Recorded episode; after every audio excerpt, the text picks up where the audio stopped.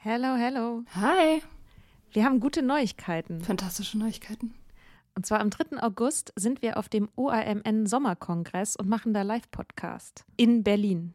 Ja, äh, es wird total geil. Äh, Nathalie wird da sein natürlich, das Ganze moderieren. Äh, wir werden da sein, Mimi Fiedler wird da sein. Ähm, es gibt Vorträge, es gibt Musik. Das wird richtig spitze. Genau. Und es gibt auch noch ein paar Tickets, aber ihr könnt auch Tickets gewinnen. Und zwar, wenn ihr eine Mitgliedschaft abschließt auf unserem Steady-Newsletter, den wir euch natürlich auch in jeder Folge und auf Instagram und überall verlinken, müsst ihr eine Mitgliedschaft abschließen. Das ist sowieso eine gute Idee. Da schreiben wir nämlich einmal die Woche sehr, sehr schlaue Dinge. Ihr könnt mit Soda Club up to date bleiben und vor allem könnt ihr dieses Projekt mit am Leben halten. Genau, ihr finanziert damit auch Ingos Arbeit und unsere Arbeit und dafür kriegt ihr tolle Texte von uns und Bonusfolgen. Es sind jetzt auch schon ganz schön viele Inhalte da, weil wir machen das ja schon eine ganze Weile. Das heißt, wenn ihr jetzt eine sportbillige Mitgliedschaft abschließt, dann kriegt ihr ja die ganzen Inhalte quasi der letzten, weiß ich nicht, zwei Jahre oder so, jede Woche, also hunderte Sachen, alle gleichzeitig. Das ist total krass. Mhm. Wenn ihr eine Mitgliedschaft abgeschlossen habt, könnt ihr uns eine E-Mail schreiben, schreiben, warum ihr gerne am Sommerkongress teilnehmen wollt. Und aus all denen losen wir dann die glücklichen GewinnerInnen. Yes. Mach Gut. das jetzt mal. Mach das. Und Mach das. Alle Links findet ihr in den Show Notes. If you're struggling to lose weight, you've probably heard about weight loss medications like Wigovi or Zepbound, and you might be wondering if they're right for you. Meet PlushCare, a leading telehealth provider with doctors who are there for you day and night to partner with you in your weight loss journey. If you qualify, they can safely prescribe you medication from the comfort of your own home. To get started, visit plushcare.com slash weight loss. That's plushcare.com slash weight loss. plushcare.com slash weight loss. Willkommen im Soda Club. Wir haben heute Dr. Miriam Sebold zu Gast. Sie ist äh, Diplompsychologin an der Berliner Charité und erforscht Lernprozesse und Entscheidungsverhalten bei Substanzabhängigkeit, also besonders bei Alkoholabhängigkeit. Ihre Arbeit beschäftigt sich besonders mit der Frage, welche Faktoren zum Rückfall der Patientin führen und ob es im Gehirn Indikatoren dafür gibt, wer besonders rückfallgefährdet ist, um dann daraus abzuleiten, welche Therapien man entwickeln kann, um den Abhängigen besser zu helfen. In diesem Zusammenhang hat uns Miriam auch auf eine laufende Studie hingewiesen, für die immer wieder Probanden in Berlin, Mannheim und Dresden gesucht werden. Sie untersucht die Trinkgewohnheiten von Personen, die ihr eigenes Trinken als problematisch wahrnehmen. Wenn ihr also noch trinkt und mitmachen wollt, könnt ihr der Wissenschaft dabei helfen, Abhängigkeit besser zu verstehen und bessere Therapien zu entwickeln. Was ja alleine schon ziemlich super ist. Aber obendrauf gibt es dann auch eine Aufwandsentschädigung, Cold Hard Cash. Also den Link zur Studie findet ihr in den Show Notes. Und jetzt geht's los mit der Folge. Viel Spaß!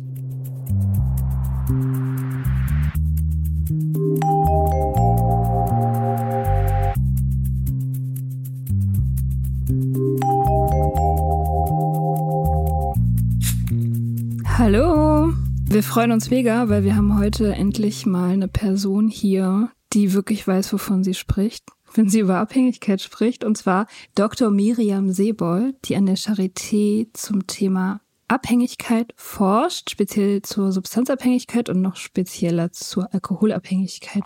Hi Miriam, schön, dass du da bist. Hallo, schön, dass ich da sein darf.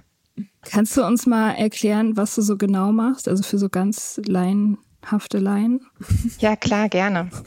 Also wie du schon sehr schön eingeführt hast, ich möchte die Alkoholabhängigkeit besser verstehen. Insbesondere möchte ich besser verstehen, was denn eigentlich zum Rückfall der Patienten führt. Ähm, wir wissen ja, dass die Rückfallraten extrem hoch sind, wenn geschätzt zwischen 60 und 80 Prozent. Ähm, und wir wissen aber eigentlich gar nicht so wirklich, warum dem so ist und was auch oder wie wir auch Patienten detektieren können oder identifizieren können, die besonders gefährdet sind, so einen Rückfall zu erleiden. Und das möchte ich mit, meiner, mit meinen Studien ähm, herausfinden. Äh, dazu benutze ich verschiedene Methoden, insbesondere ähm, Magnetresonanztomographie. Also wir stecken die Patienten in große Röhren, in Scanner ähm, und gucken uns ähm, an, ob es Hirnaktivität gibt oder Hirnstrukturen, die verändert sind und die uns ähm, prädizieren, ob ein Patientenrückfall erleidet oder nicht. Dazu machen die Probanden aber auch ganz viele Computerexperimente. Also wir gucken uns auch das Verhalten an, ob das verändert ist und ob das irgendwie ein sinnvoller Rückfallprädiktor sein könnte. Ähm, wir sind da noch ganz am Anfang ähm, unserer Forschung, aber genau ganz viele kleine Schritte, Schritte führen eventuell dann langfristig dazu, dass wir wirklich einzelne Patienten identifizieren können, bei denen die besonders rückfallgefährdet sind und diesen Patienten dann auch eine spezielle Therapie ähm, zuordnen können. Cool. Das ist so spannend. Ähm, äh, jetzt so für mich wäre die allererste Frage vielleicht aber auch, also Rückfälle gibt es ja nur, wenn man mal abhängig war. Ähm, was ist denn Abhängigkeit eigentlich? Kann man das beantworten? Äh, das ist eine große Debatte auf jeden Fall. Und irgendwie, ähm, das ist eine große Debatte nicht nur in der Suchtforschung, sondern auch generell in der, in der Psychiatrie. Also ab wann ist eigentlich jemand krank? Ab wann definiert man diese Person als krank? Also ab wann gilt eine Diagnose? Und es ist wirklich eine ongoing Debatte ähm, auf der ganzen Welt und deswegen verändern sich diese Kriterien immer auch leicht. Wir haben zwei verschiedene Klassifikationssysteme, auf Basis derer wir eben diese Diagnosen geben können. Das eine ist das ICD-10, das International Statistical Classification of Disease. Und ähm, jeder, der mal im Krankenhaus war oder da auch mal so eine Diagnose bekommen hat, der hat schon mal gesehen, dass es irgendwie diese F-Kodierungen gibt. Also immer das F und danach, oder diese, genau, so Kodierungen, immer ein ein, äh, ein Buchstabe und danach eine Ziffer. Und bei dem ICD-10 ist das das Abhängigkeitssyndrom, so wird das klassifiziert. Die, die Klausel dazu ist F10.2. Und dann gibt es eben so ein Subset oder so eine verschiedene Art von Symptomen. Ähm, unter, und unter diesen Symptomen muss der Patient eine bestimmte Art oder eine bestimmte Anzahl erfüllen. Und ab dann würde man sagen, dieser Patient erfüllt die Kriterien für das Abhängigkeitssyndrom. Das ist das eine Klassifikationssystem. Und das andere ist das DSM-5. Diagnostic and Statistical Manual of Mental Disorders. Und da sieht man schon im Namen, da geht es jetzt wirklich nur um mentale Erkrankungen. Also da gibt es gar keine physischen mehr eigentlich. Ähm, und da wird das klassifiziert als Substanzgebrauchsstörung. Und da gibt es wieder diese verschiedenen Symptome. Ähm, insgesamt sind es im Moment elf Symptome. Und unter diesen elf Symptomen müssen verschiedene Anzahl von Symptomen erfüllt sein, dass man entweder sagt, diese Person hat eine leichte Substanzgebrauchsstörung, eine mittelgrade oder eine schwere. Mhm. Ähm, und ich kann mal die Symptome einfach mal vorlesen. Ich habe die mir gerade eben noch mal rauskopiert. Symptom 1, äh, wiederholter Konsum, der zu einem Versagen der Erfüllung wichtiger Verpflichtungen bei der Arbeit oder in der Schule zu oder zu Hause führt. Symptom 2, wiederholte Konsum in Situationen, in denen das aufgrund des Konsums zu einer körperlichen Gefährdung kommen kann. Das kann mhm. natürlich auch zum Beispiel Autofahren sein ne? oder selbst im Fahrrad, also im Straßenverkehr. Ähm, wiederholter Konsum trotz ständiger oder wiederholter sozialer oder zwischenmenschlicher Probleme. Das kann zum Beispiel immer wieder mhm. Streit mit dem Partner sein oder auch mit dem Vorgesetzten. Dann viertes Symptom, Toleranzentwicklung, gekennzeichnet durch Dosissteigerung oder verminderte Wirkung. Das heißt, der Patient berichtet, dass er eigentlich immer mehr Alkohol braucht für die gleiche Wirkung. Ähm, Symptom 5, Entzugssymptome oder deren Vermeidung durch Substanzkonsum. Das bedeutet also, der Patient ähm, erfährt eigentlich entweder schon diese, diese physischen Konsequenzen von dem Entzug oder er trinkt einfach immer weiter, weil er so Angst hat, diese, diese Konsequenzen zu ähm, verspüren. Mhm. Ähm, sechstens ist Konsum ähm, in größeren Mengen als geplant. Und das ist wirklich ein Kernsymptom, das bezeichnet diesen Kontrollverlust. Und das mhm. beschreiben sehr viele Patienten, dass sie den, die Kontrolle über ihr eigenes ähm, Konsumverhalten komplett verlieren. Dann siebtens, anhaltender Wunsch oder erfolglose Versuche der Kontrolle. Achtens, hoher Zeitaufwand für die Beschaffung und Konsum der Substanz sowie Erholen von der Wirkung. Der erste Teil dieses Symptoms ist natürlich bei Alkohol nicht so groß, weil Alkohol ist natürlich irgendwie omnipräsent in unserer Gesellschaft. Wenn man nach Saudi-Arabien gehen würde, wäre das natürlich schon anders. Ne? Da mhm. würden die Patienten wirklich sehr viel Zeit da auch in die Beschaffung aufwenden. Ähm, dann neuntens Aufgabe oder Reduzierung von Aktivitäten zugunsten des Substanzkostüms. Also die Patienten berichten, ja, früher habe ich eigentlich so gerne Sport gemacht oder ich habe so gerne gekocht. Inzwischen mache ich das alles gar nicht mehr, weil ich so viel beschäftigt bin, entweder ähm, ja zu trinken oder mich ähm, von dem von dem Kater zu erholen. Dann zehntens fortgesetzter Gebrauch trotz Kenntnis von körperlicher oder psychischen Problemen. Und dann elftens, und das ist auch ein Kernsymptom unserer, unserer Forschung, ähm, ist das Craving, also dieses sehr starke Verlangen nach dem, nach dem Stoff, mhm. nach dem Alkohol. Ja, ich würde sagen, ich war abhängig. ja, ich checke auch ganz schön viele Boxen. Ja.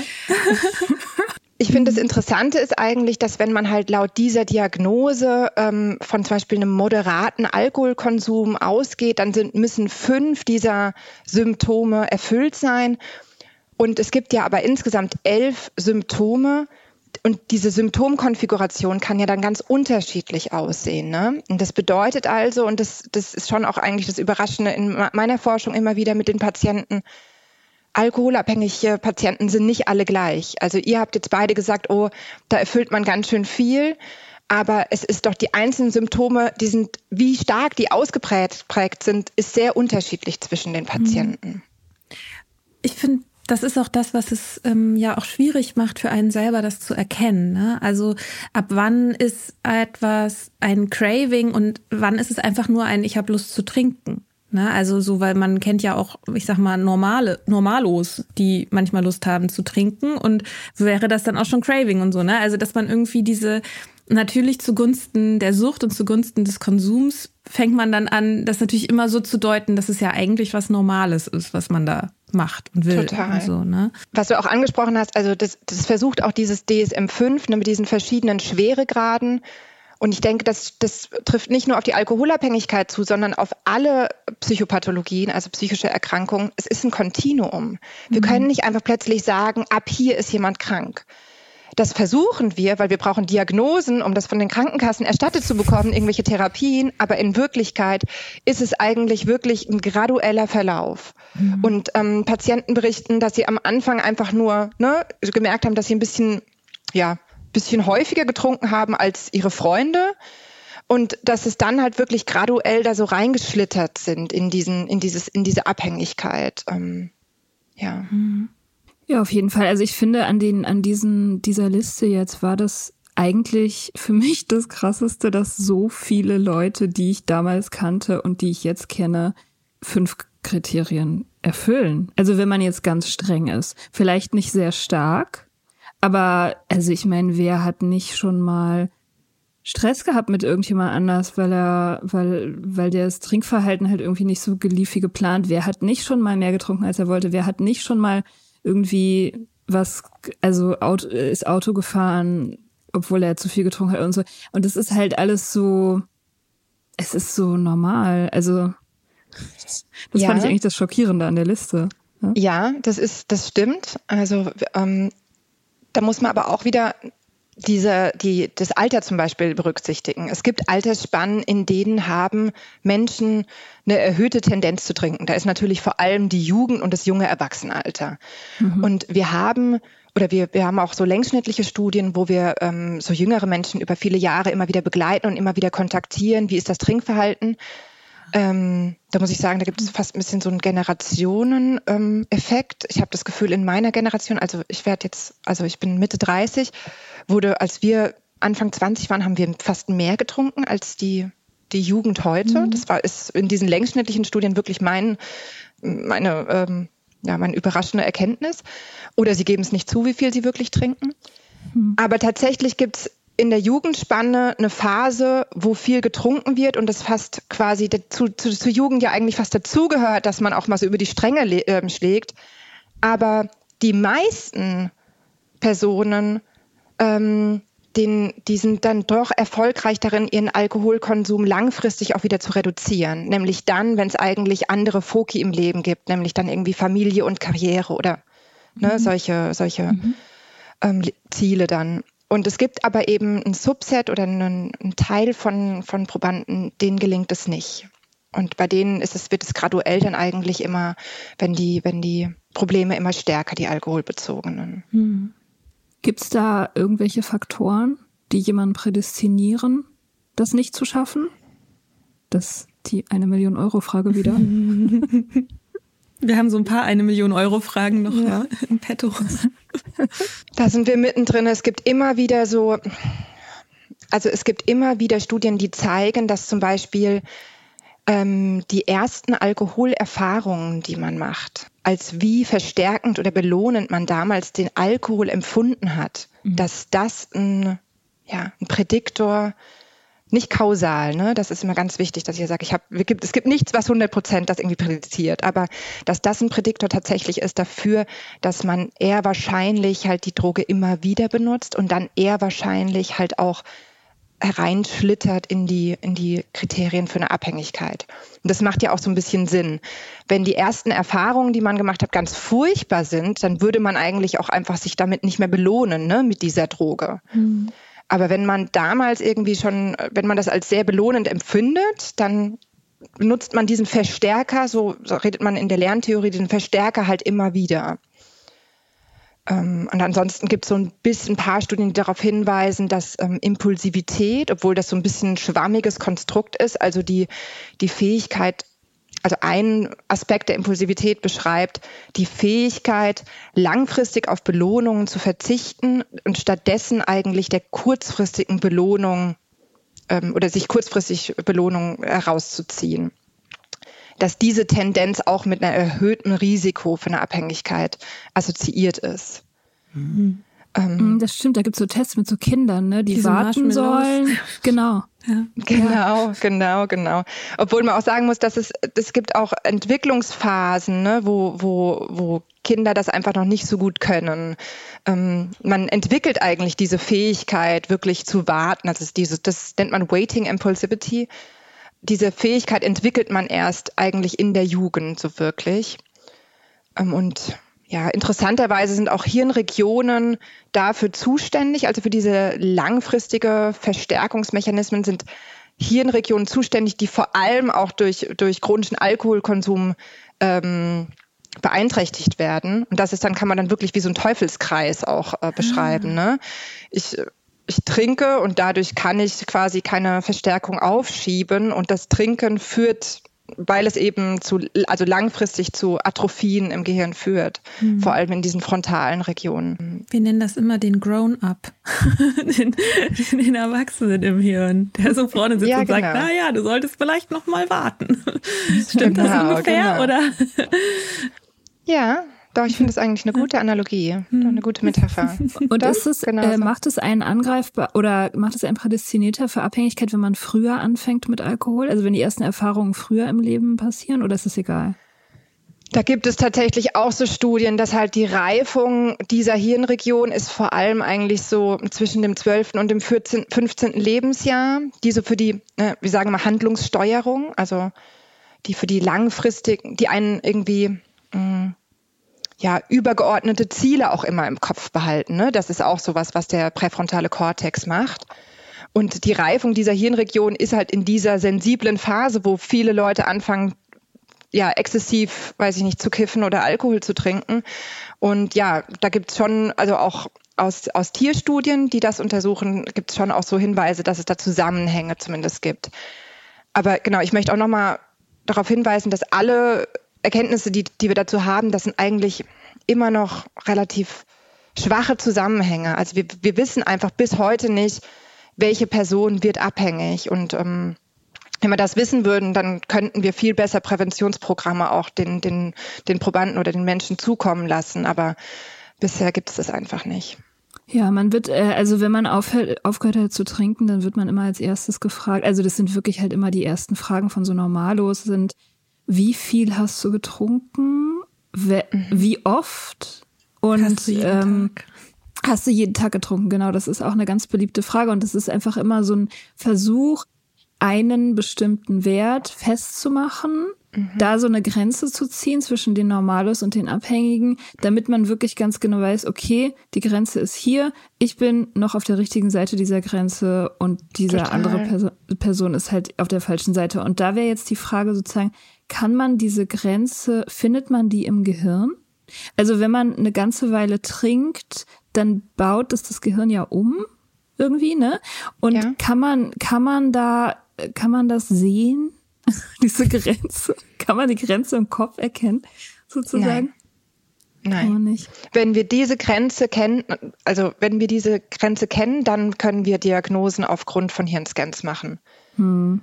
Ja. Wir haben das, der, das, also bei allen psychischen Erkrankungen können wir Diagnosen bisher nur machen, indem wir den Probanden befragen. Hm. Hm. Ähm, und das macht das alles sehr schwammig und das macht es sehr schwierig auch für uns, weil wir wissen auch nicht, ob der, ob der Patient uns die Wahrheit immer erzählt. Das ist aber in der Psychiatrie, in, das ist der beste, in der, oder in der klinischen Psychologie, das ist der beste, das, der, die beste Messung, die wir haben. Und natürlich gibt es Studien, dass wenn ich 100 Patienten mit einer Alkoholabhängigkeit in den Scanner stecke und dann 100 Alko äh, altersgematchte Kontrollprobanden, die die Diagnose Alkoholabhängigkeit nicht erfüllen, auch in den Scanner stecke und danach mir die Mittelwerte von bestimmten Hirnstrukturen anschaue und vergleiche zwischen diesen beiden Probandengruppen, dann gibt es Unterschiede. Dann sehen wir, dass die Struktur der Alkoholabhängigen äh, äh im Gehirn ist verändert. Wir sehen, dass die Gyrification, also wie stark die, also das, man kann sich ja das Gehirn vorstellen wie so eine Walnuss. Und die Walnuss hat ja so eine Hülle. Ähm, und diese, diese Hülle hat letztendlich so Furchen.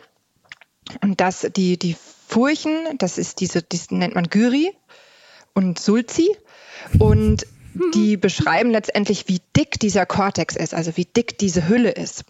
Und das ist tatsächlich dünner ähm, bei alkoholabhängigen Patienten. Und wir sehen auch, dass diese, dass die, dass der ganze Kortex, also diese ganze Hülle an bestimmten Regionen auch einfach kleiner ist. Aber das sehen wir nur, wenn wir Gruppen miteinander vergleichen. Und das sehen, wir könnten niemals einen Patienten in, in den Scanner stecken und dann sagen, ah, ganz klar, dieser Patient hat aufgrund ihrer seiner Hirnstruktur Schizophrenie oder Alkoholabhängigkeit oder eine Depression. Ich glaube, das ist auch nochmal so das, das, das, das Problem mit unseren Diagnosen. Ganz häufig haben die Patienten nämlich nicht nur eine Alkoholabhängigkeit, sondern ganz häufig haben die Patienten, erfüllen die zumindest zeitweise auch die Kriterien für eine Depression. Und wir sehen bei depressiven Patienten sehr, sehr ähnliche strukturelle Veränderungen. Nicht komplett gleich, aber zum Teil sehr überlappende. Und es zeigt auch wieder diese Fragilität unseres ganzen Diagnosesystems. Ne? Die Diagnosen kommen nicht alleine und die Symptome sind häufig überlappend. Die, Hirnstruktur, die Strukturen im Gehirn, die mit den Diagnosen assoziiert sind, sind komplett überlappend. Also ähm, wir sind da wirklich eigentlich noch total am Anfang, muss man wirklich sagen. Da ist noch eine richtig weite Reise, bis wir auf Basis eines Hirnscans eine, eine Diagnose geben können. Ich denke nicht, dass das jemals möglich sein wird. Hm.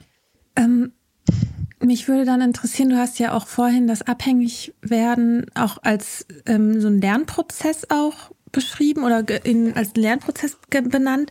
Ähm, und wenn ich das ist ja sozusagen diese Frage, ne? Ab wann bin ich an dem Punkt, an dem ich aufhören muss und ab wann wäre es noch möglich, kontrolliert zu trinken? Das ist ja, also für mich war das eine Frage, die hat mich so lange umgetrieben. Dazu gehört natürlich mhm. auch, dass ich dachte, wenn ich aufhöre zu trinken, ist irgendwie mein Leben vorbei und traurig und irgendwie alles super langweilig. Deswegen wollte ich das auch nicht, weil ich nicht das Gefühl hatte, dass sozusagen auf der anderen Seite was auf mich wartet, was ich will. Aber ähm, dass trotzdem diese Frage, ah ja, reicht es, wenn ich, wenn ich irgendwie eine Kontrolle darüber entwickle oder muss ich aufhören? Gibt es da irgendwie Anhaltspunkte, ab wann das überhaupt noch sich, ich sag mal, lohnt, das mit dem kontrollierten Trinken zu versuchen? Oder ist das auch, also ich meine, es gibt ja auch dieses Abstinenzparadigma, keine Ahnung, kann man ja auch in Frage stellen. Entschuldigung, das sind jetzt sehr viele Fragen auf einmal, die jetzt so. Ja, also das mit dem kontrollierten Trinken, ich glaube, das ist auch, ich bin ja keine Klinikerin, ne? Ich bin, ich bin, ich arbeite wirklich nur in der Forschung. Ähm, die Psychiater, mit denen ich zusammenarbeite, erzählen tatsächlich häufig, dass alle Patienten ihnen eigentlich sagen, sie möchten erstmal kontrolliert trinken und dass es den aller, allerwenigsten wirklich gelingt. Mhm. Und gleichzeitig, und das ist, glaube ich, eigentlich ein sehr schöner Übergang, den du gerade gemacht hast, ist dieses komplette Abstinenz, dieser, dieser komplette Abstinenzgedanke, so wie er ganz lange eigentlich auch in der Therapie als Herausforderer äh, oder ja, als Herausforderung gesehen wurde. Also man kann nur eine Therapie machen, wenn man abstinent bleibt. Oder man, ähm, man eine Therapie ist überhaupt nur dann erfolgreich, wenn der Patient abstinent bleibt. Das ist auch inzwischen, gab es ein bisschen Paradigmawechsel. Also wir haben Patienten, die so stark getrunken haben, also zwei Liter Wodka am Tag über Jahre. Und da würde ich einen totalen Erfolg auch darin sehen, wenn dieser Patient mal ein halbes Jahr abstinent bleibt oder wenn er einfach mal nur eine Flasche Wodka am Tag trinkt. Mhm. Und ich denke, da gab's in, da gibt es auf, auf ganz vielen Ebenen Paradigmenwechsel. Wenn wir das vergleichen, zum Beispiel mit einer, mit einer, ähm, ich sage jetzt mal einer organischen Erkrankung. Ich denke ja eigentlich, dass die Alkoholabhängigkeit auch eine organische Erkrankung ist, aber mit einer, mit einer physischen Erkrankung, mit einer, einer somatischen mhm. Erkrankung, so würde man sagen. Mhm. Ähm, wenn man Asthma behandelt oder ähm, Bluthochdruck mit Medikamenten und dann setzt man die Medikamente ab, dann erleiden ungefähr 50 bis 60 Prozent einen Rückfall. Und trotzdem würde man immer sagen, dass das Medikament war erfolgreich. In der, in der, in der Suchtbehandlung war das ganz lange und ist bis heute eigentlich anders. In der Suchtbehandlung sagt man, wenn jemand einen Rückfall hatte, Therapie hat nichts gewirkt. Aber dass es dann zwischendrin vielleicht auch eine lange Zeit gab, wo der Patient ne, seine Selbstwirksamkeit erhöht hat und auch anscheinend eine sehr sinnvolle Strategie aufgebaut hat, um zumindest zeitweise abstinent zu bleiben, das, ja, das wird da irgendwie total negiert. Ähm, ich weiß nicht, wie ihr das seht.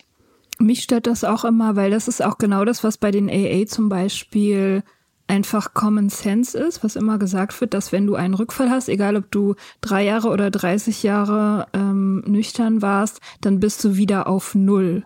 Du bist sozusagen, du, also du, all, all deine vorherige Erfahrung ist damit sozusagen ausgelöscht und du musst dich wieder als kompletter Anfänger begreifen, was ich immer so ein bisschen seltsam fand, weil in der Zwischenzeit hat man ja ähm, man hat ja Dinge verstanden und, und Dinge anders gemacht und sich entwickelt und so weiter. Und deswegen fand ich das immer schon irgendwie nicht so richtig logisch, ähm, dass man, dass das alles nichts wert sein soll am Ende. Und also es steht einem ja auch im Weg, um daraus was zu lernen. Ne? Also wenn man sagt, ich muss wieder von Anfang an anfangen, dann heißt es ja, dass all die Erkenntnisse, die ich in der Zwischenzeit hatte und vielleicht auch die Erkenntnis, warum hat es denn nicht geklappt? Sozusagen, was hat denn zu diesem Rückfall ähm, wenn man, also Rückfall ist ja dann auch schon wieder so ein Wort, das so sehr, mhm. das, das, in dem ja schon diese Botschaft eigentlich auch schon mitklingt. Ne? Ich weiß jetzt nicht, wie man es anders nennen soll. Ich will das halt auch nicht verharmlosen, weil es eben, das ist das Schwierige, in, zumindest jetzt aus meiner Sicht als Betroffene, auf der einen Seite zu sagen, ja, ein Rückfall, das ist, das, ich will das nicht und das ist ein schweres Ding und das kann man nicht mal einfach wegwischen. Aber es heißt auch nicht, dass ich jetzt sozusagen alles verloren habe. Also diese, diese Balance zu finden, ist super schwer irgendwie, wenn man darüber spricht. Ähm, ja, ich denke, das, das ist auch ein Riesenstigma. Ne? Ähm, also ein Grund, warum ich Sucht erforschen möchte, ist, um, weil ich Stigmata abbauen möchte, weil ich zei zeigen möchte, irgendwie, okay, das ist eine, eine organische, schwere Erkrankung ähm, und die muss genauso therapiert werden und die hat nichts mit einem schwachen Willen zu tun. Und aber in der Öffentlichkeit ist es ja häufig so, ne, dass man, dass, dass also gerade in der älteren Generation, dass Alkoholabhängigkeit mit einem schwachen Willen assoziiert wird. Und wenn man rückfällig wurde, da wurde man halt wieder schwach. Hm. Was passiert denn so im Gehirn oder was passiert bei Leuten, wenn die rückfällig werden? Ja, also es gibt verschiedene Mechanismen, die zum Rückfall führen können. Also ein, ein, ein wichtiger Mechanismus sind Reize, sind alkoholassoziierte Reize bei alkoholabhängigen Patienten. Und du hast ja gerade eben auch schon Lerntheorien angesprochen. Also eine Lerntheorie, ähm, die bei der Abhängig bei Abhängigkeitserkrankungen eine große Rolle spielt, ist die ist klassisches Konditionieren. Und ihr habt vielleicht schon mal von diesem Ian, äh, Ivan Pavlov gehört, von diesem Pavlovschen Hund.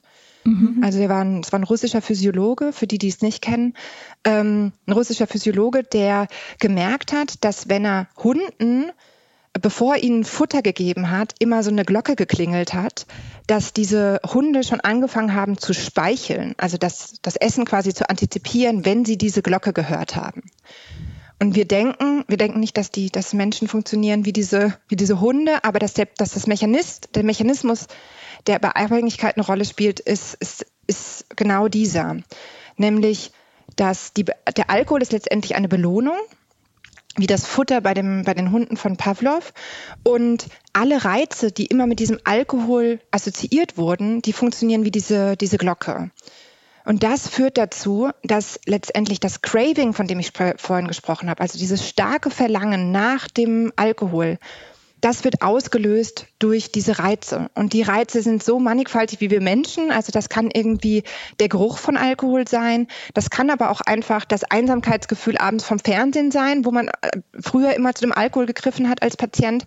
Oder das kann können vor allem auch diese ganzen sozialen Reize sein, ne? die Freunde, mit denen man früher konsumiert hat, die Clubs, in denen man konsumiert hat ähm, und die Bars. Und es ist wirklich, ähm, ein Patient hat es mal richtig schön ähm, beschrieben. Meinem, meinem Vorgesetzten, Professor Heinz, macht sehr lange schon Suchtforschung. Und dieser Patient hat beschrieben, naja, wenn ich an dieser einen Kneipe vorbeigehe und ich sehe drinnen dieses schummrige Licht, dann höre ich quasi schon das Klirren der Gläser und dann bin ich verloren. Dann gehe ich quasi automatisch mhm. da rein und trinke. Ähm, und das ist auf jeden Fall ein Mechanismus, der eine große Rolle spielt. Und daneben ähm, ist es Stress. Also und Stress meine ich gar nicht mit nur, ne, ich habe irgendwie erhöhten Workload für die Arbeit, sondern Stress ist auch wieder ganz, sind ganz viele verschiedene Aspekte. Also ähm, das Einsamkeitsgefühl vom Fernseher ist ja schon fast Stress, aber auch ähm, ja Konflikte häufig, zwischenmenschliche Konflikte. Ähm, da ist es häufig noch ganz unterschwellig. Also die Patienten berichten danach nicht sofort, oh, jetzt habe ich richtig Lust zu trinken, aber der Organismus erinnert sich fast daran automatisch, wie, wie es war, als man solche Konflikte gelöst hat mit der Alkoholeinnahme. Ähm, im, Im Rahmen der Pandemie ist es tatsächlich auch soziale Isolation, auch schon früher. Soziale Isolation, Einsamkeit, Langeweile, das sind alles irgendwie so Prädiktoren, die irgendwie für Rück Zurückfallen fühlen. Aber da muss man auch wieder sagen, da ist jeder Patient halt unterschiedlich. Manche Menschen, und das könnt ihr bestimmt auch bestärken, manche Menschen, die trinken eigentlich nur in diesen sozialen Situationen. Andere Menschen trinken nur alleine. Also bei jedem Menschen hat eigentlich der Alkohol, bei jedem Patienten hat der Alkohol eine unterschiedliche Funktion. Und so unterschiedlich wie die Funktionen sind, sind halt auch eben diese Rückfallprädiktoren. Aber trotzdem ist ja also wenn man lange getrunken hat, die Welt ist ja voller Trigger.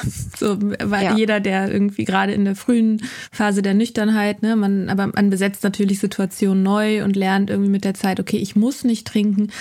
Ähm, da ist ja aber dieser, ähm, dieser Raum zwischen dem, ich, hier ist so der Impuls und ich setze das jetzt um sozusagen. Also ich folge diesem, ich weiß nicht, neurologischen Befehl, der da, der da sozusagen plötzlich stattfindet. Kann man das irgendwie an, an, in der Forschung auch sehen, dass PatientInnen, die gelernt haben, auf diese Befehle nicht zu hören oder so, also dass, dass die sicherer sind? Ja, also meine Kollegin Anne Beck hat hierzu mal eine Studie gemacht, ähm, wo zum Beispiel gezeigt wurde, wenn man Patientinnen mit ähm, konfrontiert mit solchen Reizen. Das nennt man Q-Reactivity, also Reizreaktivität. Man, man zeigt ihnen verschiedene alkoholassoziierte Bilder und man zeigt ihnen aber auch nicht alkoholassoziierte Bilder. Keine Ahnung, irgendwie eine Küchenwaage und ähm, eine Nudelholz. Anstatt, und die alkoholassoziierten Bilder wäre zum Beispiel das Bierglas oder ein Kneipenbild oder ähm, der, des Ähnlichen.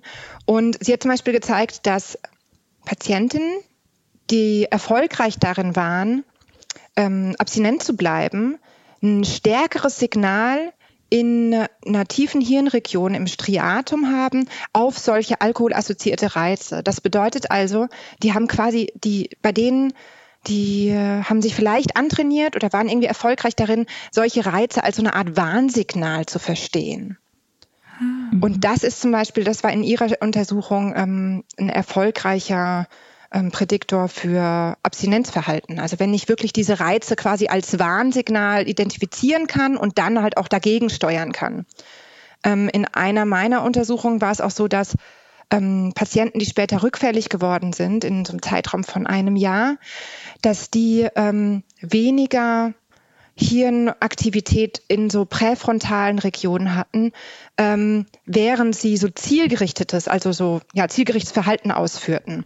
Zielgerichtetes Verhalten ist zum Beispiel irgendwie mh, mm, langfristig zu planen, ähm, eine oder eine Idee im, im Kopf zu haben darüber, ähm, welche Konsequenzen die eigenen, zu welchen Konsequenzen die eigenen Handlungen führen. Und wenn man hier anscheinend weniger Aktivität hat in diesen präfrontalen Regionen, dann ist man eher gefährdet, ne? also hat man weniger Kontrolle vielleicht, man ist eher gefährdet, einen Rückfall zu erleiden. Kann man das stärken? Aktiv? Das versuchen wir gerade. ähm, also das ist natürlich, das sind die großen angrenzenden Studien jetzt oder die, mhm. die großen Untersuchungen, die, glaube ich, jetzt global auch äh, passieren. Wie kann man kognitive Kontrolle ähm, und die neuronalen Mechanismen, die damit assoziiert sind, wie kann man die stärken? Und es gibt ein, habt ihr vielleicht schon mal von was gehört? Ein Cognitive Bias Modification Training. Ähm, das wird vor allem in Lindo eingesetzt, aber auch in Amsterdam ganz viel. Ähm, da lernen Patienten alkoholassoziierte Reize mit so einem Joystick von sich wegzuschieben. Und das ist zum Beispiel eine Idee, ne? Der, wie, dass, dass man so einen automatischen Mechanismus, nämlich alkoholassoziierte Reize, die will man normalerweise, ja, geht man quasi auf die zu ähm, und dann da lernt man die dann eigentlich eine Distanz zu denen aufzubauen. Ähm, muss man auch sagen, dass die Effektstärken, also wie gut dieses Training wirkt, sind eher im niedrigen Bereich. Ähm, so wie alle Therapien leider ähm, in, den, in, der, in der Abhängigkeitserkrankung. Also auch medikamentöse Therapien haben eher geringe Effektstärken. Wir müssen ganz viele Patienten behandeln, um bei einem Patienten quasi einen Rückfall zu, zu vermeiden, weil die, die Effekte sind wirklich eigentlich sehr gering. Mhm.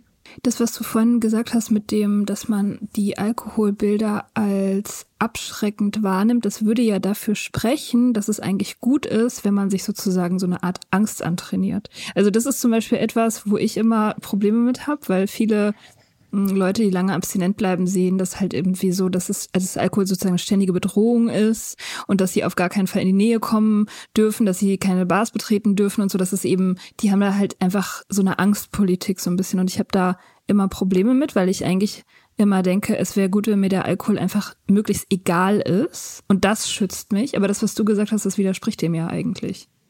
So, dass man, dass man eher erfolgreich ist, wenn man, wenn man das stark negativ besetzt und, und Abstand dazu nimmt, als wenn es irgendwie neutral ist und man das gar nicht mehr so richtig wahrnimmt. Naja, also ich glaube, Angst ist vielleicht das falsche Wort dafür. Also ich glaube, man muss es halt als einen, als einen wichtigen, salienten, salient ist immer die Beschreibung in der Psychologie für wichtig, ähm, als einen wichtigen Reiz muss man identifizieren. Das ist ja auch das, was die Verhaltenstherapie letztendlich macht. Ne? Man versucht irgendwie herauszufinden, was sind die individuellen Trigger? Was sind die Situationen, in denen man besonders gefährdet ist? den muss man sich, die muss man sich erstmal bewusst machen. Ich glaube, das ist so das A und O. Und dann muss man Coping-Strategien entwickeln. Oder das ist ja auch das, was, woran die Verhaltenstherapie ansetzt. Wie lerne ich ähm, mit diesen äh, Risikosituationen am besten umzugehen. Und ich glaube, das ist so unterschiedlich wie wir Menschen. Ich glaube, manche, bei manchen Menschen bedeutet die effektivste Strategie tatsächlich, ich meide diese Dinge komplett. Und bei anderen Menschen kann das aber auch ganz anders sein. Das kann auch sein, hey, ich möchte irgendwie lernen, dass ich in einer Bar ein Wasser trinke und stattdessen esse ich dann einen ganzen Haufen Nüsse, damit meine Hände beschäftigt sind. Mhm. Ähm, und ich glaube, da kann die Therapie, also da ist die, ist eine Verhaltenstherapie kann da auch wirklich gut sein, um diese, also ist ein total ähm, ja wichtiges Werkzeug eigentlich, um diese, um diese individuellen Mechanismen und Situationen zu identifizieren. Mhm. Das kann die Forschung im Moment nicht. Ich habe mich jetzt auch gerade gefragt, ich finde, das ergibt alles, also das ergibt für mich irgendwie Sinn oder kann ich, ich kann das auch abgleichen, also, äh, also ich kann das, ich sag mal so, ich kann das abgleichen mit meinen persönlichen Erfahrungen und sehe, dass das auf, zueinander passt. So. Ähm, ich habe mich jetzt aber auch gefragt, dass wir, du hast ja am Anfang auch davon gesprochen, dass der die Bedeutung, die Alkohol sozusagen für einen hat, was für ein Belohnungseffekt das ist, wenn man wenn man anfängt zu trinken und dann das verändert sich vielleicht ein Stück weit auch mit der Zeit, aber dann braucht es ja irgendwie auch muss man ja einen Sinn darin sehen, dieser, diese Bedeutung loszulassen. Und für mich zum Beispiel ist es gar nicht unbedingt so, dass ich den Eindruck habe, die größte Gefahr für mich wäre ähm, ein bestimmter Reiz, sondern die größte Gefahr für mich wäre, wenn ich aufhöre, den Sinn in der Nüchternheit zu sehen. Also wenn ich mir selber egal werde, mhm. sozusagen. Also wenn die, wenn ich keinen inneren Antrieb mehr habe, diese ganzen Mechanismen, die ich gelernt habe, anzuwenden. Weil wenn man eine Zeit lang abstinent ist, dann irgendwie lernt, also muss man das ja lernen, sonst schafft man das ja gar nicht. Und da wäre jetzt für mich so eine Frage, spielt so, spielt so Bedeutung und Sinn in der eigenen Abstinenz, spielt es eine Rolle auch bei dir in der Forschung? Ja, aber wir machen, wir operationalisieren das so ein bisschen anders. Also das, was du gerade beschrieben hast, ist für mich eigentlich, dass ich die positiven Konsequenzen von einer Abstinenz mir verinnerliche. Aha, ja. und diese positiven Konsequenzen von der Abstinenz zu verinnerlichen, ist letztendlich das, was ich vorhin beschrieben habe, diese ne, zielgerichtet zu handeln. Ähm, und es ist bei allen unseren Handlungen gibt es immer so zwei verschiedene äh, ja, Strategien. Entweder kann ich einfach irgendwas wiederholen, was früher einfach gut für mich war. Das nennt man eher so habituelles Handeln.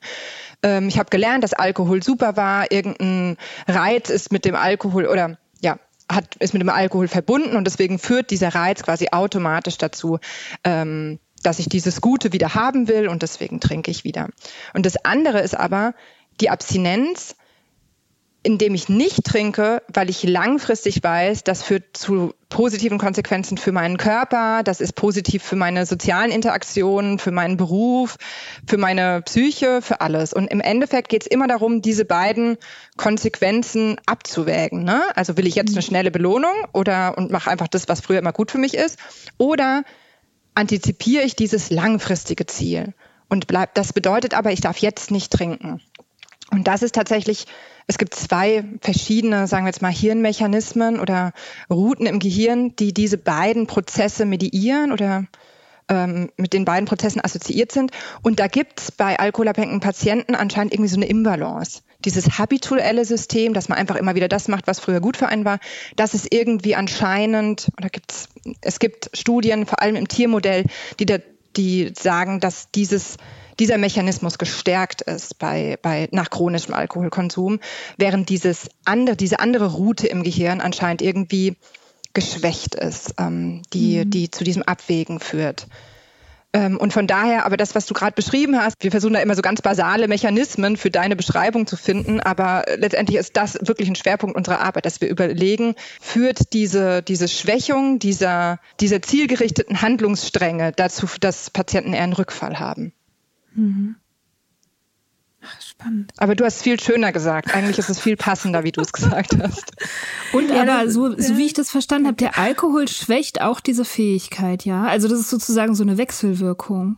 Ja, also vor allem, hm. also ich kann euch mal aus dem Tiermodell ein paar Studien äh, mhm. erklären. Also in Tiermodellen, ähm, da macht man, das mache ich jetzt persönlich nicht, aber da gibt es vor allem tolle Studien aus den USA, ähm, ganz alte Studien, die zeigen, also wenn man so ein Tier, zum Beispiel eine Ratte, so durch so ein experimentelles Paradigma laufen lässt, das drei Stufen hat. In der ersten Stufe muss die Ratte irgendwie einen Hebel drücken und dann bekommt sie nach diesem Hebeldrücken Alkohol.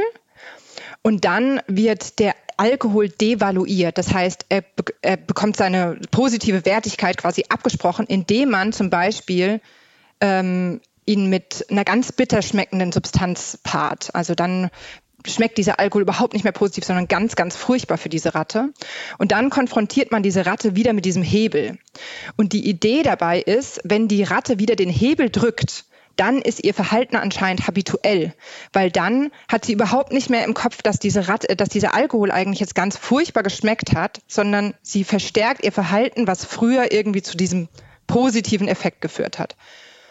Ähm, wenn die Ratte allerdings nicht den Hebel drückt, dann ist ihr Verhalten anscheinend zielgerichtet, weil dann hat sie ne, diese negativen Konsequenzen im Kopf.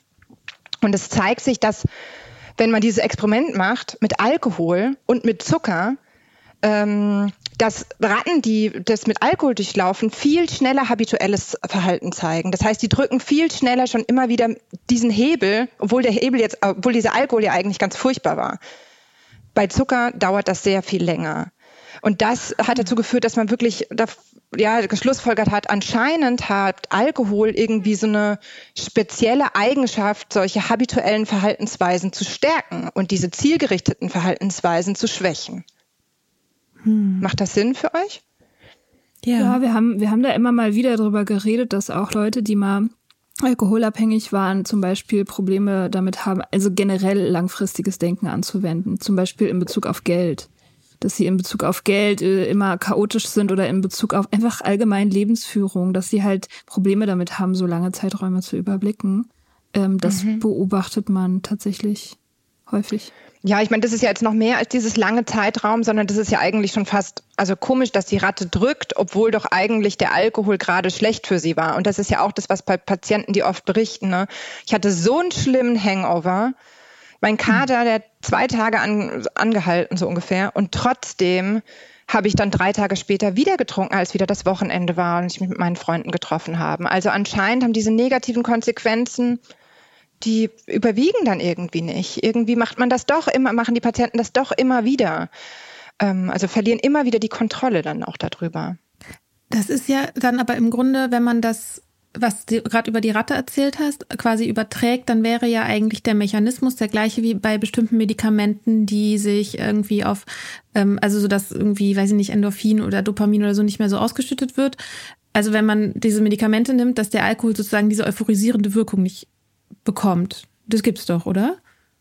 So Medikamente. Ah, Antabus meinst du Anta zum Beispiel, ja. Ja, wobei Antabus ist doch, dass es nicht verstoffwechselt werden kann. Also Antabus, glaube ich, ist tatsächlich, dass es einem dann überhaupt nicht mehr schmeckt. Mhm. Und man auch, und bei Naltrexon zum Beispiel ähm, oder Acamprosat, das wirkt, glaube ich, eher auf die hat er die Idee, dass man überhaupt nicht mehr das, dieses Craving so stark ja. empfindet. Ne? Und das wäre ja sozusagen, wenn dann jemand diese Medikamente nimmt und dann trotzdem weiter trinkt. Das wäre ja dann das, so ein Beispiel für habituelles Trinken. Ja.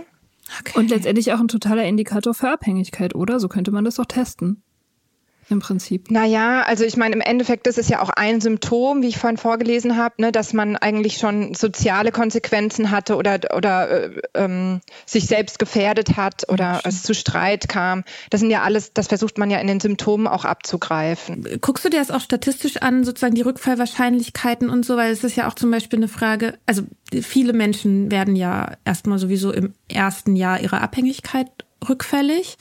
Und je länger sie sozusagen nüchtern sind, desto, we desto niedriger wird ja die Wahrscheinlichkeit auch. Ist das richtig? Das ist richtig. Ich würde sogar noch weitergehen. Ich würde sogar sagen, die ersten drei Monate, so laut, also in unseren Studien ist eigentlich die drei, ersten drei Monate immer das allerhöchste Rückfallgefahr. Mhm. Das erste Jahr ist auf jeden Fall auch sehr kritisch. Und danach ist man halt leider trotzdem nicht safe. Ne? Also Rückfälle mhm. passieren halt auch nach fünf oder zehn oder 15 oder 20 Jahren hatte ich schon Patienten. Mhm. Ähm, aber ja, mhm. das erste Jahr würde ich sagen, also wenn man die ersten drei Monate geschafft hat, Party ohne Alkohol, die ersten zwölf Monate nochmal Party ohne Alkohol. ne? Also zumindest äh, ja. gedanklich. Und gibt es irgendwelche Erkenntnisse darüber, warum die, äh, warum es nach einem Rück Rückfall für die Leute häufig ähm, sehr viel intensiver ist, also das Trinken. Also es wird häufig beobachtet, dass wenn man einen Rückfall erleidet, auch wenn das nach langer Zeit ist, dass das Trinken dann sozusagen nochmal einen Zahn zugelegt hat, dass es schlimmer wird. Also dass es schnell schlimmer wird. Gibt es da irgendwelche Antworten? Ja, also ich, ich, ich, ich kenne da ehrlich gesagt keine so neurobiologischen Studien dazu. Ähm, die das untersuchen. Gibt es bestimmt, aber kenne ich jetzt nicht. Ich kann mir vorstellen, aber das ist reine Spekulation, dass das ganz viel mit diesem ähm, Abstinenzparadigma zu tun hat, dass es eher, wenn man dann einen Rückfall hatte, den Patienten ganz lange suggeriert wurde, ja, Rückfall ist ne, schwacher Wille und dass man dann, dass die Patienten dann eher sagen, ja, jetzt hatte ich den schwachen Willen, jetzt ist eh egal, jetzt sind alle Dämme ja. gebrochen, jetzt kann mhm. ich mich da voll reinschlittern lassen. Okay. Ähm, und mhm. eigentlich in der Praxis wird nochmal unterschieden zwischen Labs und Relapse, also oder auch in der Forschung. Das heißt, wenn man einmal so ein Labs hatte, das ist dann nicht dieses, diese gleiche Intensität wie ein wirklicher Rückfall, sondern dass man halt einmal einfach mal aus Versehen nochmal da reingefallen ist an einem Trinktag. Und man versucht dem Patienten schon zu sagen, ne, das ist, das, da ist nicht alles verloren. Da kann man trotzdem noch gewinnen man kann das dann trotzdem auch wieder eigentlich äh, unter Kontrolle bringen. Ähm, ich glaube, das ist, hat viel mit Scham und Schuldgefühl bei den Patienten zu tun. Mhm. Aber das ist reine Spekulation. Ich kann, das, ich kann das nicht mit Daten belegen. Äh, also das, was man oft hört in dem Zusammenhang, ist ja das sogenannte Suchtgedächtnis. Gibt es das? Ja. Also ich glaube, das sind zwei verschiedene Sachen. Ich glaube, das eine ist erstmal, das ist bei Alkohol habe ich da noch nicht so viel dazu gelesen, aber bei anderen Drogen ist es ganz extrem so eine Drug Fantasy. Ähm, zum Beispiel, wenn man an Opiate denkt oder auch an Kokain, ist es ganz häufig, dass die Patienten erzählen, dass dieses erste High, dass sie das niemals vergessen werden. Und dieses erste High, dass sie das für immer danach eigentlich versucht haben, wieder zu erreichen, aber dass die nie geglückt ist, das wieder zu erreichen. Und das, mhm. ähm, ja, dass das wie so eine ja, Drug Fantasy, ich finde, es beschreibt total gut, dass es so eine Fantasie ist, was diese Droge eigentlich kann und da will ich unbedingt wieder hin. Bei Alkohol muss ich sagen, habe hab ich das noch nicht so häufig berichtet bekommen. Aber natürlich ist es so, dass dieses Craving, was ich vorhin beschrieben habe, also mit diesem Q-Reactivity, dass mein Gehirn quasi automatisch auf alle suchtassoziierten Reize, die früher mit dem Konsum ähm, assoziiert wurden, reagiert, das kann man ja eigentlich als Suchtgedächtnis beschreiben, oder? Das ist quasi, das ist jetzt nicht so ein total explizites Gedächtnis, sondern eher was sehr implizites, was sehr automatisches. Aber ähm, wir denken schon, dass dieser, dieser langfristige chronische Alkoholkonsum zu einem quasi Umbau des Gehirnes führt, so dass dieser Patient quasi automatisch auf diese Reize reagieren muss. Mhm. Ähm, und dass es dann sehr viel harte Arbeit natürlich ist, wie du vorhin das, wie hast du es beschrieben, als Erwachsenen oder Adult? Also, ja, der, der, ja, der Erwachsene im Kopf irgendwie so, ja. Genau, das, das, und ich finde, es beschreibt es auch immer so schön, wenn man halt irgendwie, wenn man davon ausgeht, dass wirklich das Gehirn umgebaut wurde und quasi automatisch auf diese ganzen Reize reagiert, dann kann das ja nicht nur Willensschwäche sein, sondern dann müssen diese Menschen ja eigentlich viel, viel, viel, viel, viel mehr Kontrolle ausüben, um das irgendwie unter Kontrolle zu bekommen. Das ist das kann sich jemand, glaube ich, der nicht betroffen ist, halt nicht vorstellen. Ja, deswegen denken wir eigentlich schon, das ist eine, eine Brain Disease, also eine, eine, eine Krankheit des Gehirnes. Und das funktioniert wie ein Gedächtnis, ja. Das ist mhm. da drinne und das kriegt man nicht mehr richtig. Anscheinend ist das richtig tiefgreifend, tiefgreifende neuronale Veränderungen. Mhm. Und daran setzt auch total viel Therapie, auch medikamentöse Therapie. Gibt es gerade ganz viele so klinische Trials, die versuchen, das zu löschen. Ne? Also da gibt es total spannende ähm, Studien, die versuchen, also posttraumatische Belastungsstörung ist ja letztendlich auch ein Gedächtnis, ne, dass man irgend so ein traumatisches Erlebnis hat, das dazu führt zum Beispiel, dass man immer wieder ähm, diese ganz starken Empfindungen und Emotionen und ähm, ja im Kopf hat von, von diesem, von diesem stressigen Ereignis, traumatischen Ereignis. Und da gibt es eben viele Trials, die versuchen, das zu löschen mit Medikamenten. Und da gibt es jetzt auch viele Versuche, das auf Sucht anzuwenden. Also kann ich mit Medikamenten, mit denen ich letztendlich eine posttraumatische Belastungsstörung behandle, kann ich damit vielleicht auch die Alkoholabhängigkeit behandeln und damit dieses, dieses ja, veränderte Gedächtnis löschen. Hm. hm. Damit man endlich wieder normal trinken kann und dann wieder neu abhängig wird. ja, wir sind, wir sind ja tatsächlich schon Vertreterin der Abstinenz. Aber, ähm, ja, gut, aber es kann ja auch, also wenn man das schafft zu löschen und trotzdem sozusagen bei der Abstinenz, die Abstinenz trotzdem gut findet, dann hilft es ja einfach die, also hilft das ja gegen diese Reize, die ein, die dann so einem gefährlich werden können, so, ne? Klar. Also ich glaube, was, was, was auch ein total interessanter Ansatzpunkt ist, also dieses, mm, dass man letztendlich Dinge immer wieder macht, obwohl die unglaublich schlecht für einen sind. Ähm, das nennt man im, im Fachterminus Compulsion also mhm. eigentlich fast Zwanghaftigkeit. Und das ist auch wieder ein Symptom, das nicht nur bei der Abhängigkeitserkrankung, sondern bei ganz vielen Erkrankungen eine große Rolle spielt. Also ich denke an alle stoffgebundenen Abhängigkeiten, aber auch an nicht stoffgebundene Abhängigkeiten, zum Beispiel sowas wie Binge-Eating ähm, oder ähm, ja Internet und Kaufsucht, Pornosucht gibt's ja ganz, also das waren jetzt nicht die korrekten Termini mhm. für diese Abhängigkeitserkrankungen, aber jetzt mal im Volksmund geredet. Mhm. Ähm, aber auch natürlich eine Zwangsstörung. Da spielt auch dieses Compulsion-Phänomen eine große Rolle. Und wenn wir erklären oder erkennen, was führt denn dazu, dass Menschen letztendlich ne, irgendwie was immer wieder machen, obwohl es so schlecht für sie sind, dann können wir vielleicht ganz viele äh, verschiedene Erkrankungen ja zum einen verhindern, aber auch zum anderen behandeln.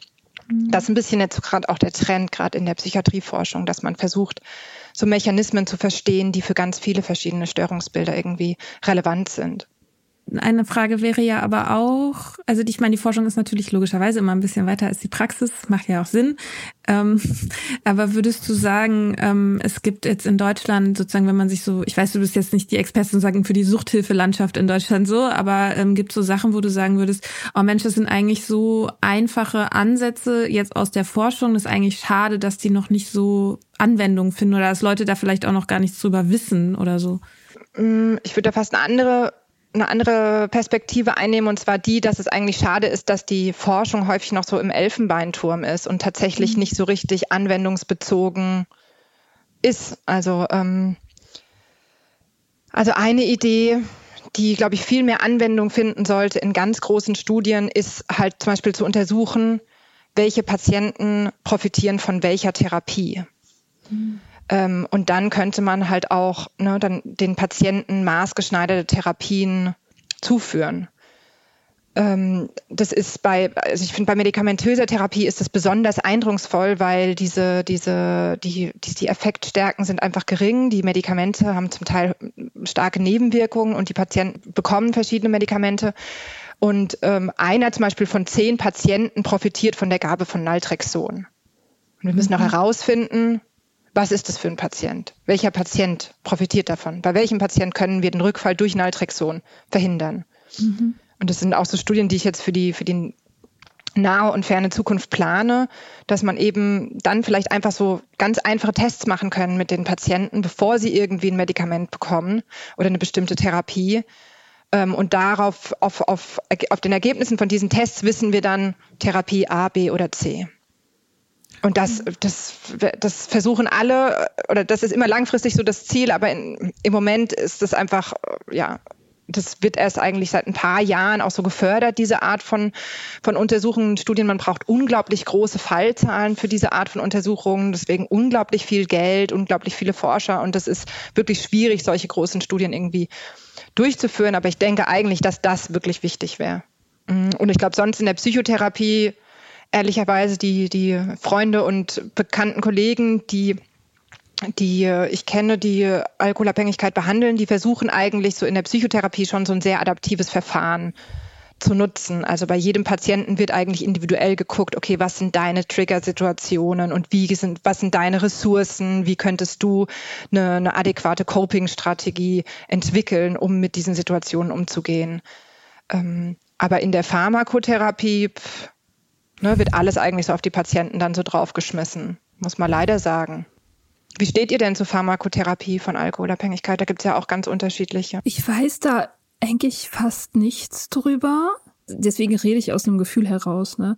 Mein Gefühl dazu wäre, dass es halt eine, eine Stütze sein kann, dass es, dass es hilfreich sein kann, ein kleines Element, aber dass eigentlich die wirkliche Arbeit ja diese psychologische Arbeit ist. Also dieses ähm, Gedankenmuster erkennen, Trigger erkennen, Coping-Strategien mhm. entwickeln und so weiter. Also dass es eben ein ganzheitlicher psychologischer Ansatz sein muss und dass ein Medikament immer nur ja halt ein, ein Symptom vielleicht ein bisschen abschwächen kann oder so.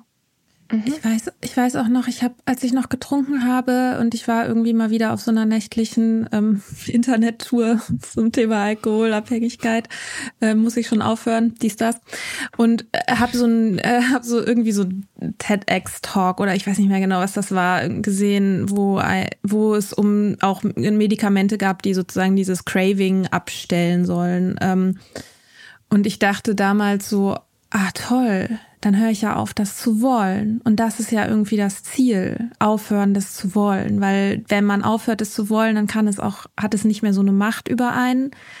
Aber ich war ja noch gar nicht an dem Punkt, an dem ich wirklich aufhören wollte, es zu nicht mehr zu mhm. wollen. Also der, der, das ist ja so ein bisschen dieser, dieser, dieser Effekt, wenn man, ja, das Problem mit dem Trinken aufzuhören, ist halt, dass man mit dem Trinken aufhören muss. Und das will man ja nicht.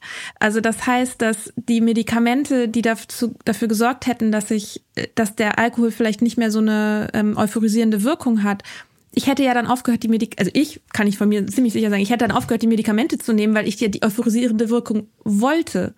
Mhm. Und für mhm. mich war der Knackpunkt, aufzuhören, das zu wollen und das eben in eine Balance zu bekommen, ob ich, ähm, ja, ob der Alkohol wirklich mir das gibt, was ich wirklich suche und ob das, was er sich dafür nimmt, mir das wert ist. So. Und das musste ich klar kriegen erst. Und dann habe ich auch keine Medikamente mehr gebraucht. Mhm. Also trotzdem glaube ich auch, dass es unterstützend sein kann. Ne? Ich will es überhaupt nicht schlecht machen oder so. Aber es ist halt mhm. irgendwie. Also ich sehe das sehr ähnlich wie ihr, dass es also alleine eine Pharmakotherapie bei psychischen Erkrankungen, dass das wenig sinnvoll ist, aber so als unterstützender, also stellt euch mal vor, die, die Therapie wäre effektiver, wenn man dazu ein Medikament nehmen könnte, das einen zugänglicher für diese ganze Therapie machen könnte, ne, für die Verhaltenstherapie. Mhm. Ähm, dass das wirkt, dass dieser, du hast es gerade so schön als Klick-Moment oder so ähm, beschrieben, mhm. dass dieser Klick-Moment irgendwie tiefgreifender ist. Mhm. Wäre ja irgendwie toll. Mhm. Ja. Die Kapitulation. Das ist ja. ja. auch so die, das ist ja wirklich so was magisch, so, also zumindest für uns, also es ist halt ein magischer Moment in die, diese Verschiebung im Innern, wenn man das Gefühl mhm. hat, das ist jetzt, das ist jetzt was anderes. Und das ist aber total, das kann man nicht greifen. Gibt's da, gibt's da, weißt du da was drüber? Kann man das im Gehirn erkennen? Kapitulation? Nee, ich habe tatsächlich das Gefühl, dass es, ähm, das ist auch wieder nur so ein Gefühl, mhm.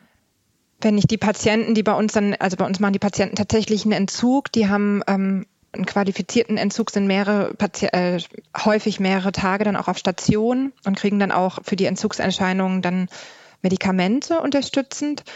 Ähm, und wenn man die Patienten fragt, ja, wann hat denn die Sucht angefangen, dann sagen die ganz häufig, naja, vor zwei Jahren oder so. Und dann fragt man nochmal, hm, wann hast du denn das erste Mal gemerkt, dass du Probleme mit Alkohol hast? Und dann sagen sie, naja, das eigentlich schon immer.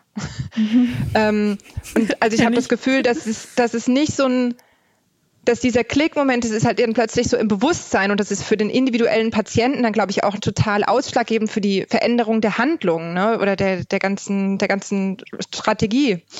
Aber tatsächlich ist das, glaube ich, ein ganz langer, schleichender Prozess, der dazu führt, dass man irgendwann sagt, es reicht. Also die Patienten, bei uns ist es häufig so, dass die Patienten erst kommen, wenn die, also wenn sich der Partner zum Beispiel trennt oder die ihren mhm. Job verloren haben. Also wenn dann wirklich was richtig, richtig tiefgreifendes passiert. Und selbst dann ist es häufig so, dass die, dass sie kommen, weil sie sagen, ja, ich habe eigentlich kein Problem, aber meine Frau hat sich getrennt, weil sie immer sagt, ich habe ein Problem und soll einen Entzug mhm. machen. Also das ist, ich glaube, dieser Klickmoment, den ihr jetzt schon hattet, beide, das ist auch, da seid ihr auch vielen Patienten tatsächlich schon total voraus. Das ist so ein langer Weg dorthin.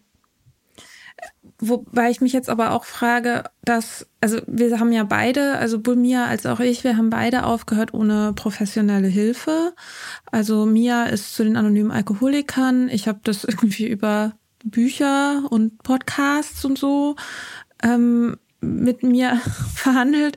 Auch keine Strategie, die ich empfehle, so auf gar keinen Fall. Ähm, also ich glaube, ich habe es mir schwerer gemacht, als es hätte sein müssen.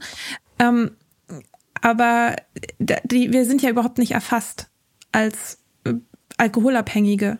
So, weil wir nirgendwo waren, wo wir eine Diagnose bekommen hätten oder so. Oder in keiner, wir waren in keiner Behandlung deshalb.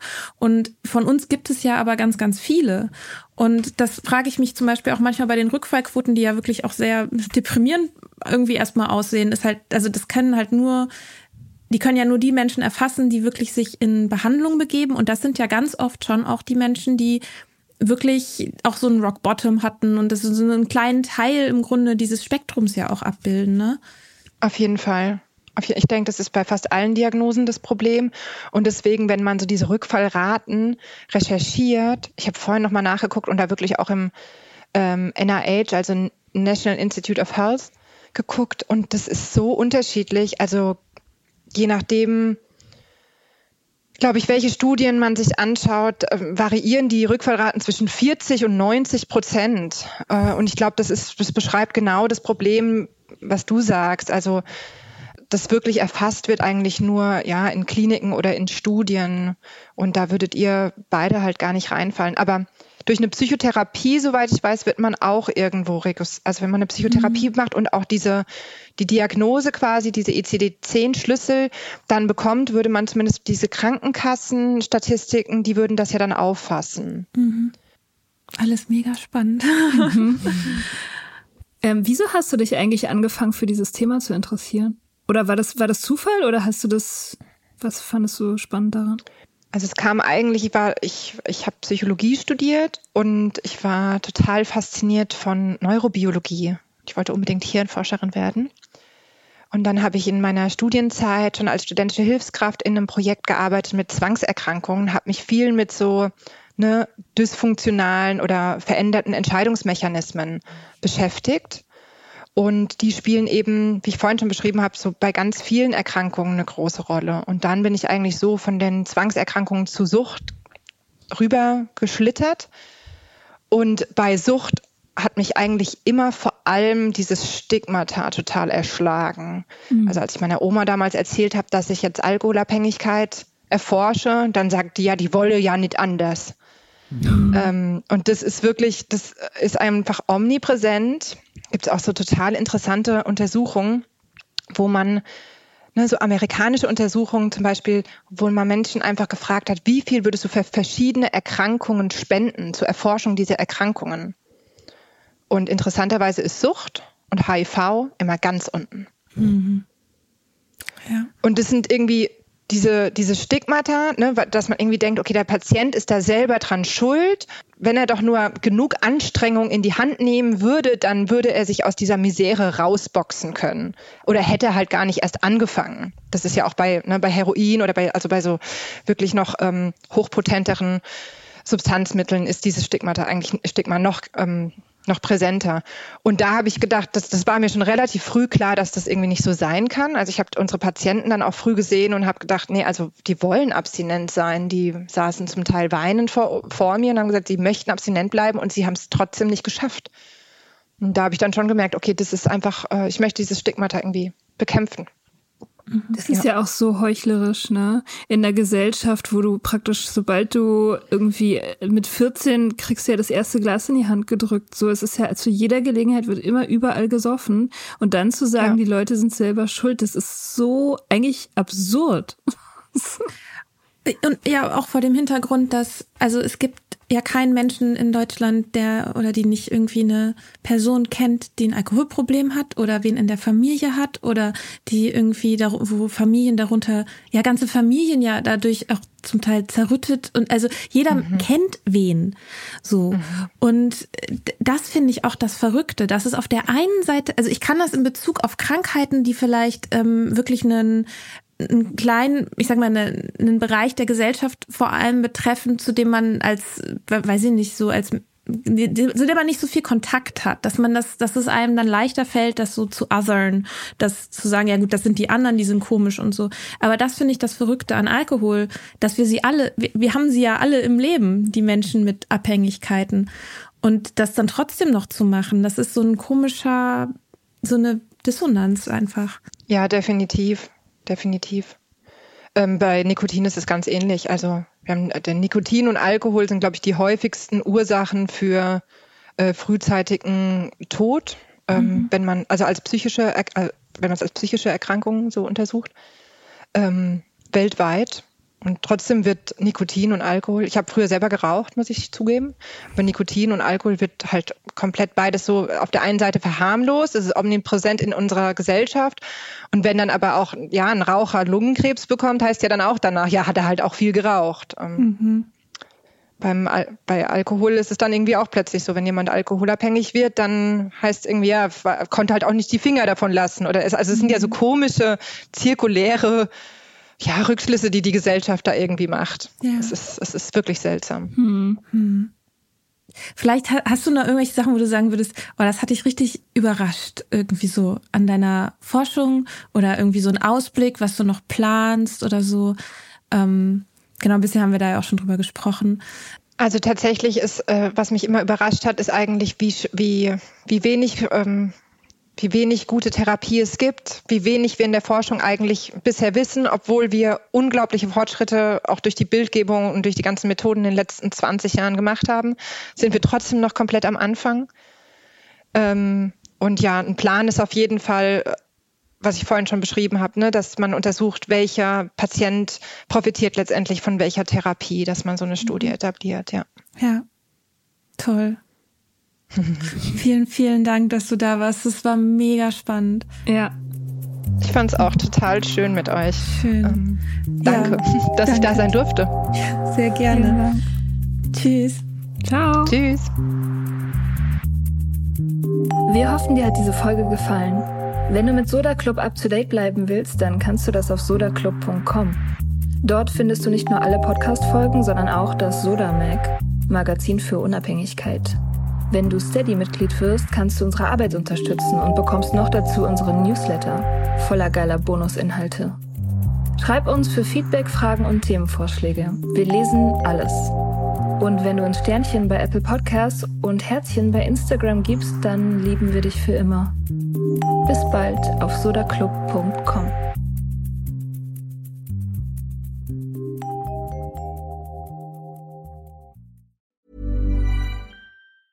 Even when we're on a budget, we still deserve nice things. Quince is a place to scoop up stunning high-end goods for 50 to 80% less than similar brands. They have buttery soft cashmere sweaters starting at $50, luxurious Italian leather bags, and so much more. Plus, Quince only works with factories that use safe, ethical, and responsible manufacturing. Get the high-end goods you'll love without the high price tag with Quince. Go to quince.com/style for free shipping and 365 day returns.